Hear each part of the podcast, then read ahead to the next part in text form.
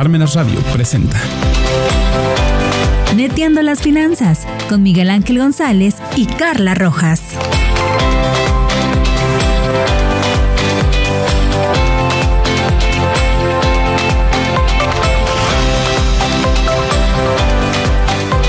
Hola amigas y amigos de Entiendo las Finanzas, ¿cómo están? Bienvenidos a un episodio más. Estamos, estamos todavía calentando el 2022, ya estamos casi en la recta final del primer mes. Se nos ha ido muy rápido, pero cuéntame cómo vas con aquellos propósitos que hiciste. ¿Cómo, cómo está ya tu ahorro? Porque acuérdate que uno de nuestros propósitos era ahorrar. ¿Cómo está ese emprendimiento que queríamos lanzar este año? ¿Cómo van cada uno de tus metas? No vaya a ser que lleguemos otra vez a diciembre y, oh decepción, no hayamos hecho nada. Así que hoy, hoy vamos a platicar de algo que, que queremos ayudarte. La neta de, esta, de este programa es querer ayudarte en el sentido de qué pasa cuando queremos emprender, por dónde comenzar. Hay ciertos tips que hoy nos van a dar en estas netas que hoy, hoy platicamos con dos, dos invitados a quienes eh, les agradezco muchísimo que estén aquí, porque aparte sé de sus ocupaciones, pero sobre todo eh, con, con, el cariño que les tengo, el que hayan aceptado venir. Andrea Romero, muchísimas gracias por estar con nosotros, diseñadora gráfica también, pero también enfermera, así son las contradicciones de la vida, y Ricardo Resendiz, que también diseñador gráfico y con ellos hemos trabajado muchísimas cosas. Así que bienvenidos, bienvenidos a Neteando las Finanzas, a este, a este su espacio. No, gracias por la invitación. ¿Cómo están? Pues bien, todo, todo genial, sí. Un ¿Cómo, poquito... ¿cómo, cómo, va arrancando el año? Bien. bien. Va todo muy bien, la verdad, porque pues el año lo cerramos bien, entonces el año pues va empezando pues genial, la verdad. Qué bueno. Entonces, pues, qué bueno. ahí vamos. Pues que sea un año de éxitos, Esperemos de éxitos sí. compartidos. Este, de repente muchos queremos emprender, ¿no? O poner un negocio Sí, como claro. tal. Yo, yo creo que eh, yo tengo, yo personalmente tengo como mis discrepancias cuando hablamos del emprendimiento o del emprendedor versus el empresario, ¿no? Creo que es un, un tema de conceptualización, un tema de cultura y demás, ¿no? Nos han bombardeado mucho con el tema del emprendimiento, y, pero creo que hay que transitar ya del emprendimiento a el empresariado. Pero bueno, esa es una conceptualización mía que la pongo en la mesa. ¿Por qué? Porque cuando dices, oye, voy a emprender o voy a poner un negocio, pues sales y le pones, ¿no? Fonda Doña Mari. Ay, porque así se llamaba mi abuelita, ¿no? o este. Papas el loco. Pues porque así me conocen en el barrio. Cosas de estas, ¿no? Sí, claro. Y yo me acuerdo mucho cuando, cuando empezábamos eh, con AMC Business, el despacho que, que, que tenemos. Este, Andy nos ayudó con el tema del imagotipo y demás y nos dio una zarandiza. Déjenme contarles. Buenísima esa vez. Y, y yo ya estaba así como ansioso de, ya, ya salimos y este, redes sociales y ya sabes, ¿no? Y Andy me decía, hey, hey, tranquilo, ¿no? No. Tranquilo porque la, la primera imagen que, que dejes en el mercado, borrarla cuesta mucho trabajo, ¿no? Claro, sí. Y, y por eso es que, platicando con ellos, dije, oigan, vengan porque necesitamos hablar de las netas aquí en Neteando las Finanzas. ¿Cuáles serían como los tips, no? Porque además, Andrea, experta en el diseño, eh, Ricardo igual, pero además programador de páginas, Exactamente. de páginas web y demás. ¿Cuáles serían como los tips de decir, oye, ya estás a punto de salir, pero espérate, espérate, ya tienes tal, tal, tal, tal, tal, ese, ese checklist. Claro, sí, mira, algo que siempre pasa y como lo has mencionado es que lo primero que un emprendedor busca es salir al mercado y, y ya que todo el mundo lo vea y que, que lo primero que sea su, su identidad, su marca, ¿no? Que ya esté al frente y empezar en redes sociales, empezar, como lo has mencionado, ¿no? A, a estar en la gente, a que se conozca. Pero, ¿qué, qué pasa cuando nosotros nos adelantamos? Eh, simplemente no hay un posicionamiento real o, o tal vez el óptimo que, debería existir usualmente, ¿no? Eh, casi siempre lo que nosotros tenemos que empezar es con el nombre, como lo habías dicho, el nombre es súper importante porque es parte de lo que te va a identificar ante otros negocios que probablemente estén ofreciendo el mismo servicio o el mismo producto que tú. ¿No?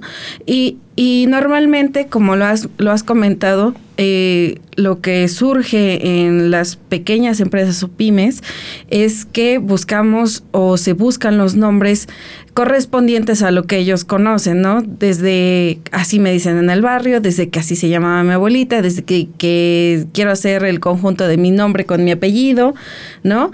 Y en realidad muchas veces no es necesario que eso suceda.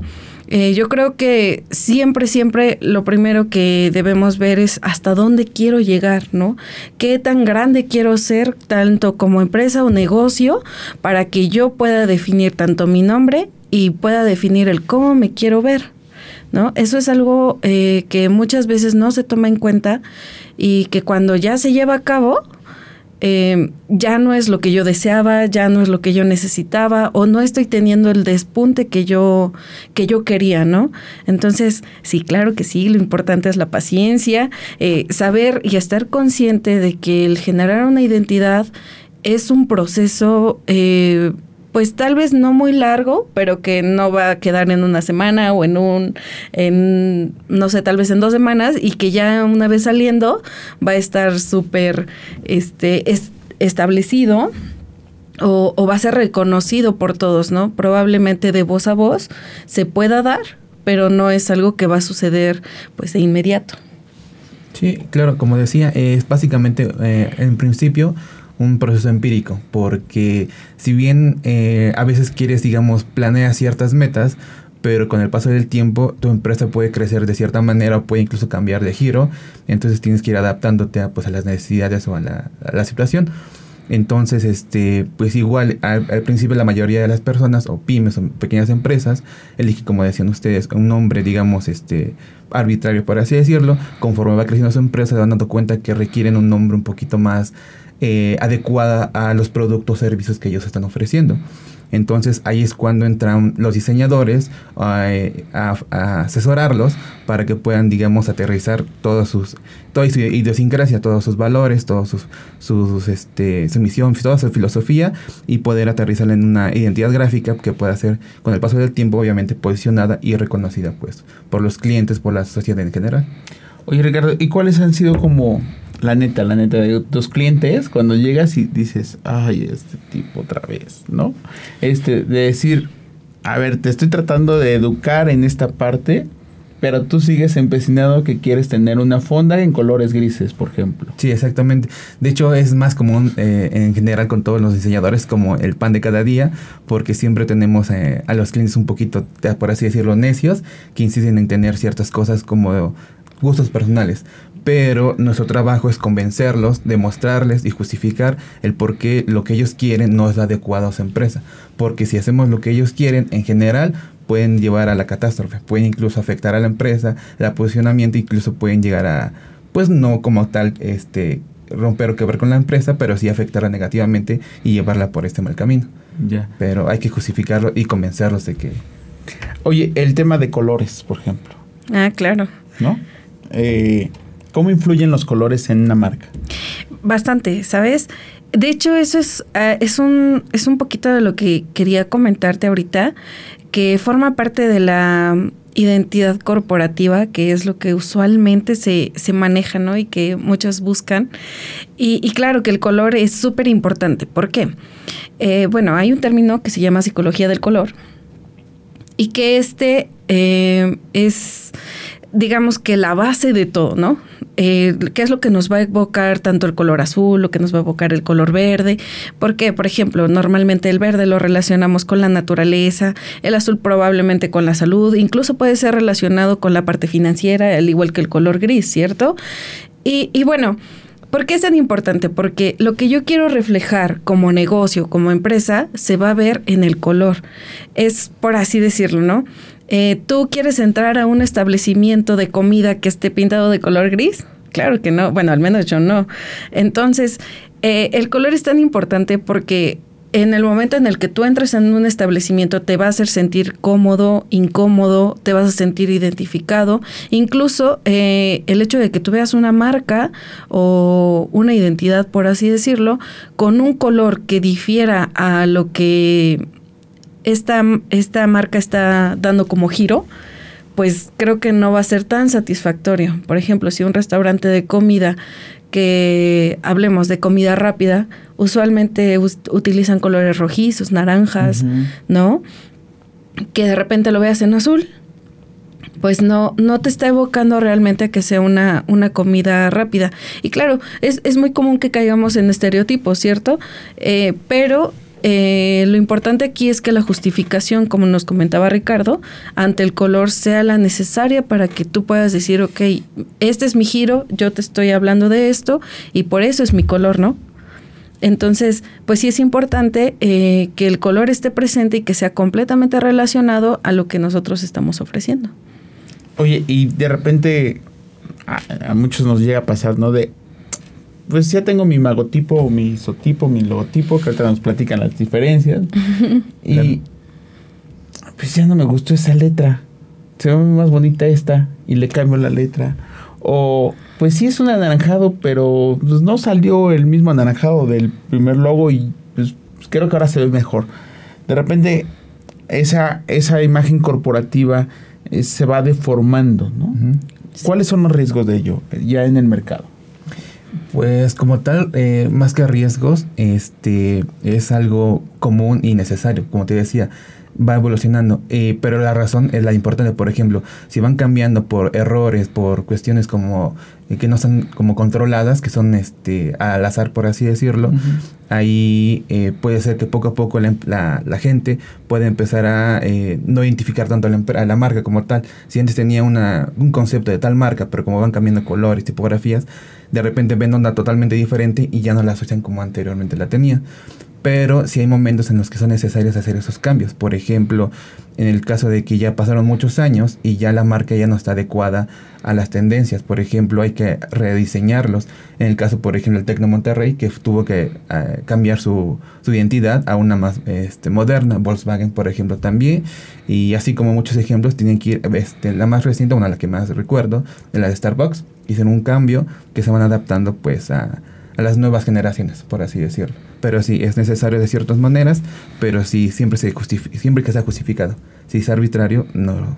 Pero además son marcas como también ya muy, muy posicionadas. Tampoco es que acabo de salir y a los 15 días ah, cambio mi marca, claro que Sí, si es de repente como hoy me gusta este color y el otro al día siguiente no sabes que quiero este color, pues simplemente lo que va a llevar es al fracaso. No, no hay de otra. Tienen que, por, por, eso es recomendable que vayan con alguien que conozca, un experto diseñador, este, que pueda asesorarlos para que no pase eso de que al día siguiente tengan que cambiar pues ciertos elementos gráficos.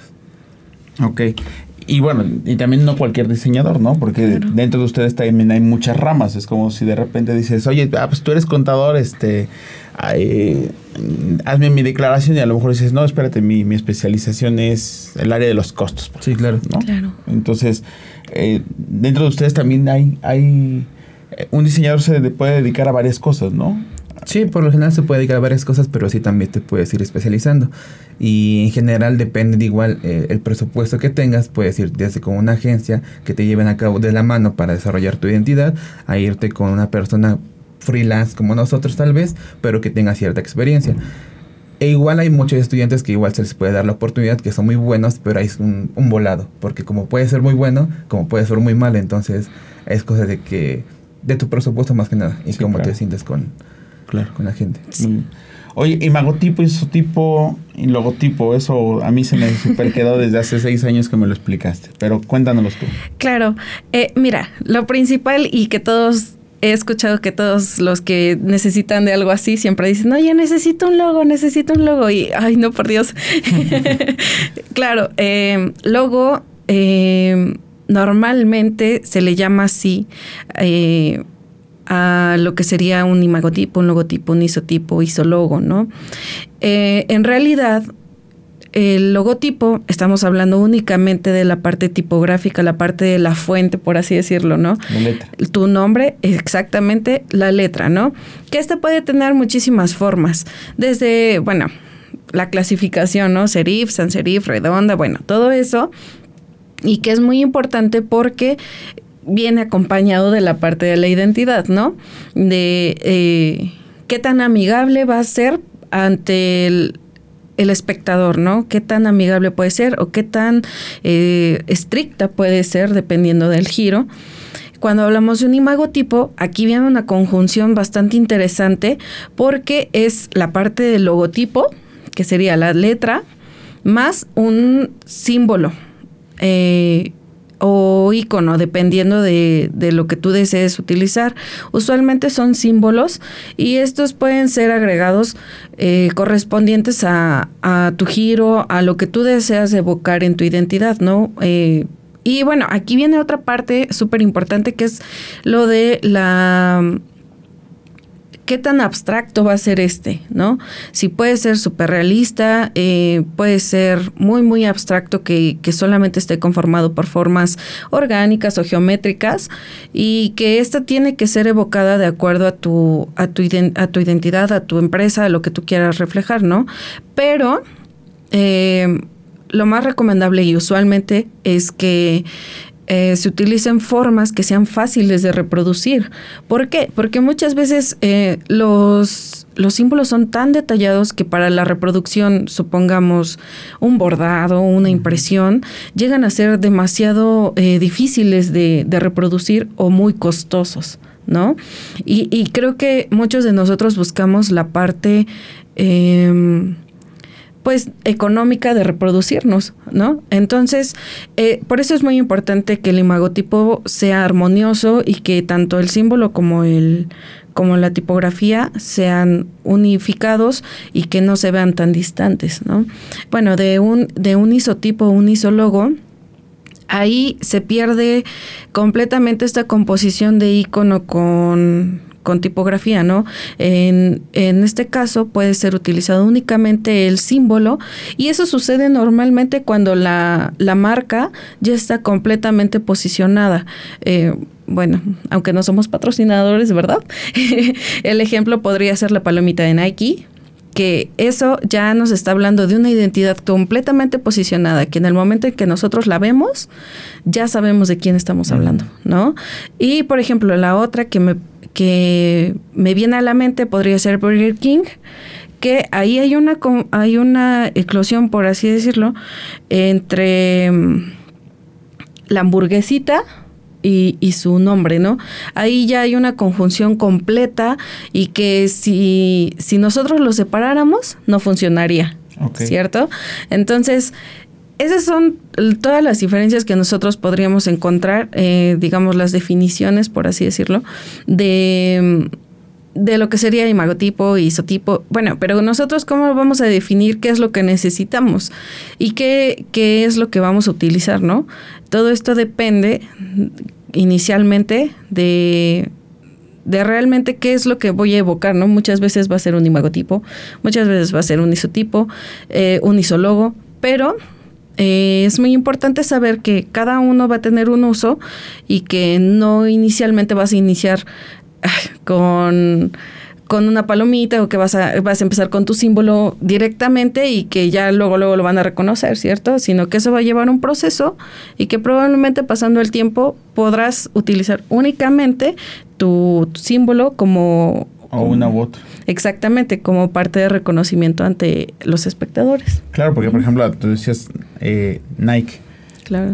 Tiene tanto la palomita como el nombre como tal, ¿no? Claro. Y puedes utilizar los dos, puedes utilizar la palabra o puedes utilizar la palomita uh -huh.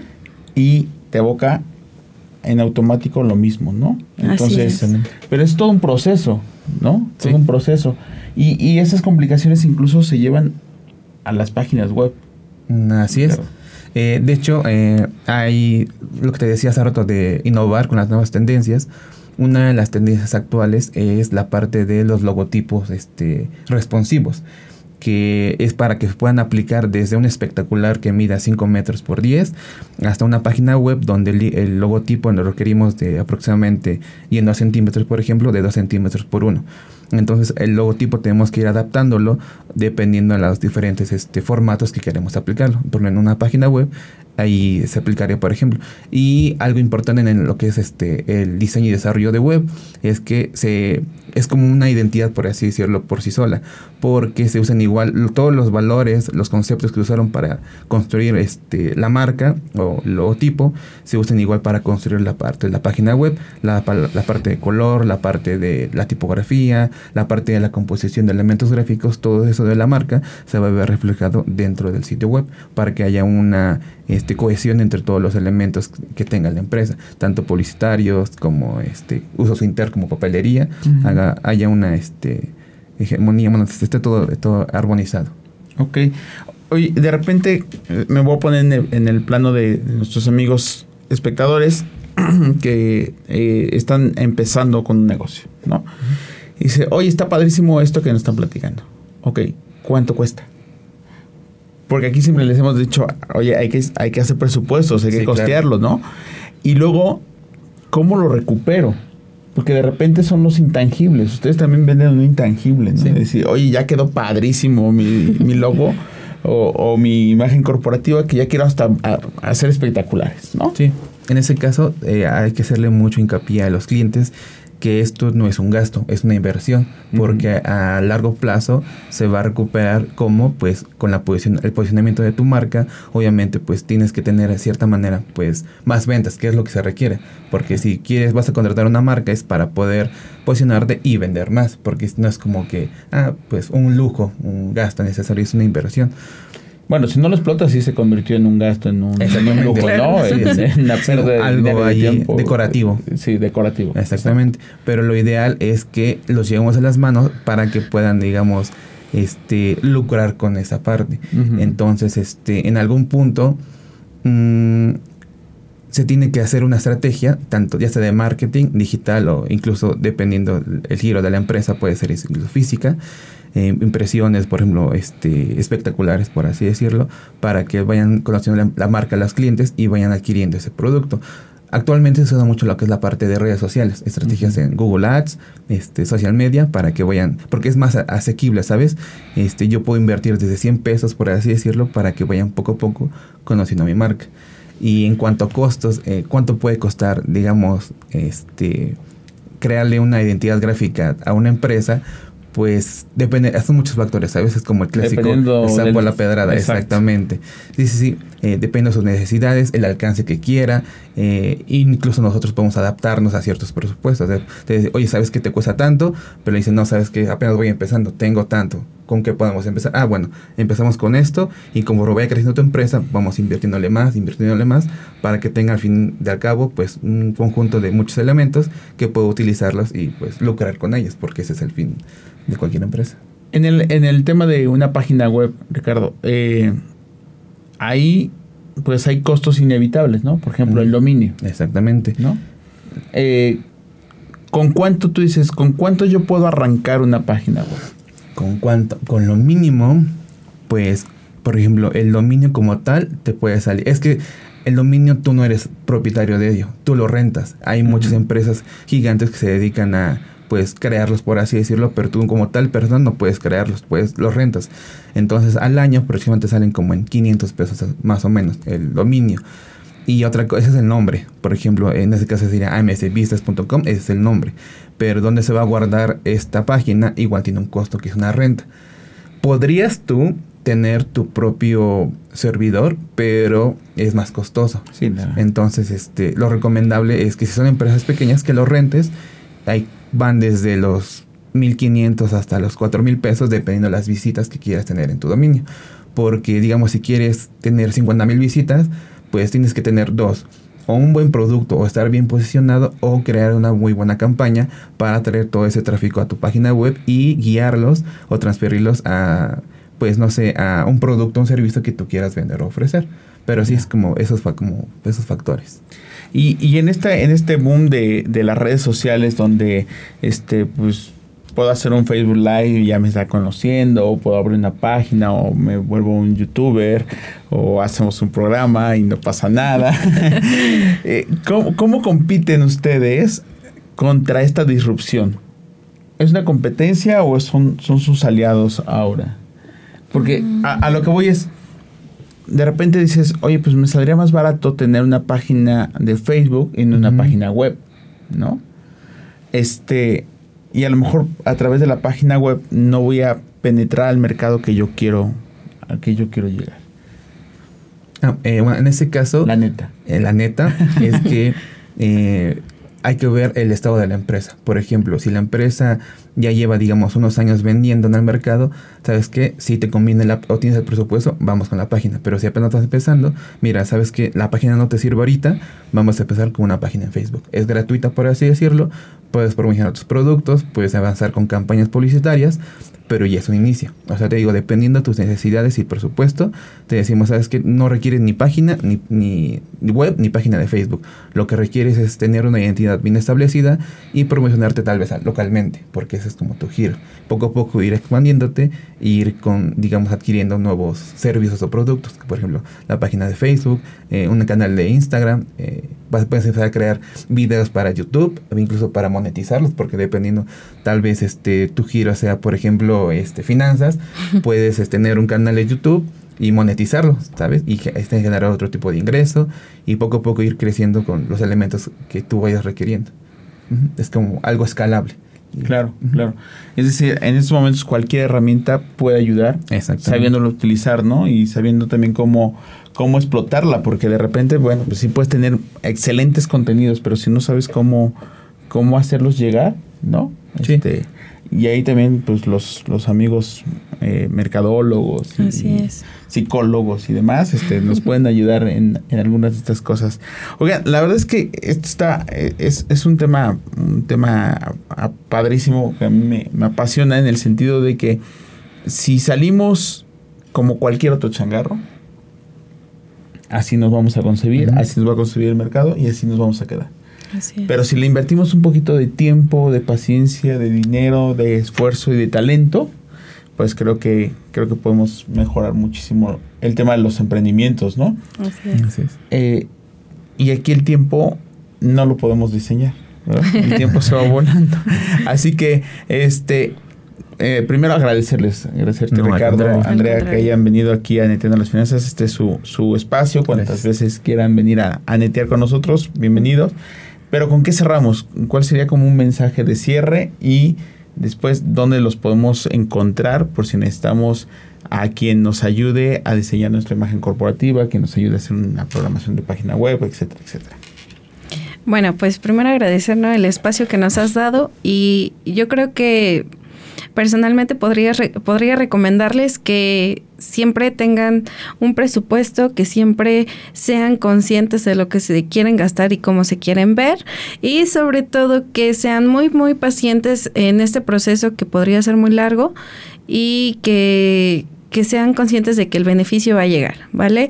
Em, es muy, es el salir al mercado siempre va a ser muy conflictivo, pero también puede ser eh, muy bueno. Entonces, pues de mi parte sería todo. Gracias. Muy bien. Y pues básicamente les digo que pues que inviertan, ¿saben? Ya sea poco o mucho, pero que le inviertan porque es necesario, si no pues no no pueden crecer. Muy bien.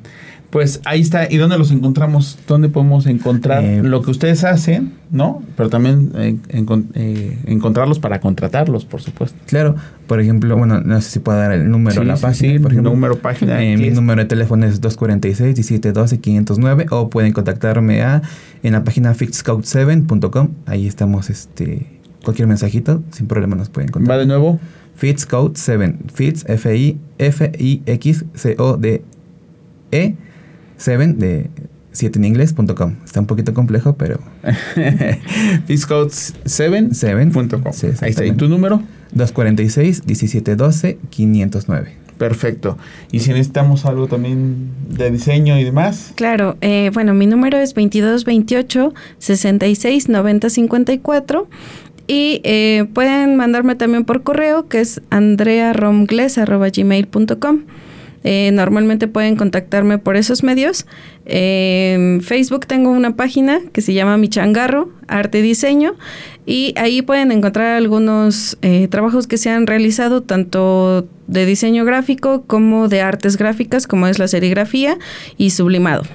Ahí está, que también es otro, otro elemento, ¿no? Este, de repente todo el mundo quiere uniformar a sus, a sus trabajadores, a sus equipos, este, decorar las oficinas con, con nuestros logos y demás. Bueno, pues ahí están, ahí están algunos. Mi changarro. Mi changarro arte diseño. Mi changarro arte diseño en Facebook. En Facebook, así Ahí es. está. Bueno, pues ahí está. Y bueno, pues recomendarles también, eh, nos sigamos formando en la parte fiscal y en la parte del derecho, notas para una defensa fiscal de emergencia, notas para una defensa fiscal de emergencia del doctor Silvino Vergara Nava, titular de, de estos espacios, de Parmenas Radio, y de él también este otro libro que nos, nos presenta desafíos fiscales en tiempos de incertidumbre. Eh, dos, dos textos buenísimos para tenerlos ahí como bibliografía básica este, y que nos puedan servir en este, en este 2022.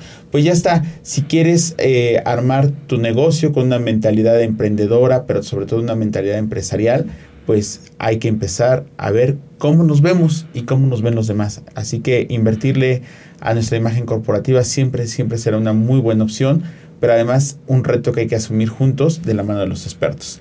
Gracias, gracias a Mirna Cortés detrás de los micrófonos y de las cámaras, que sin ella este programa no sería nada como sin su compañía. Aquí estamos todos los miércoles 12 del día. No, no te olvides de darnos un like, de comentarnos, de compartir el contenido de, de nuestros, eh, de nuestras páginas y de, nuestra programación aquí en Parmenas Radio. Y bueno, pues si tienes una neta que venir a decirnos y compartirla con todos y cada uno de nosotros, estos, estos son tus micrófonos. Nos vemos aquí la próxima semana, donde estamos preparados para todo. Soy Miguel González. Chao.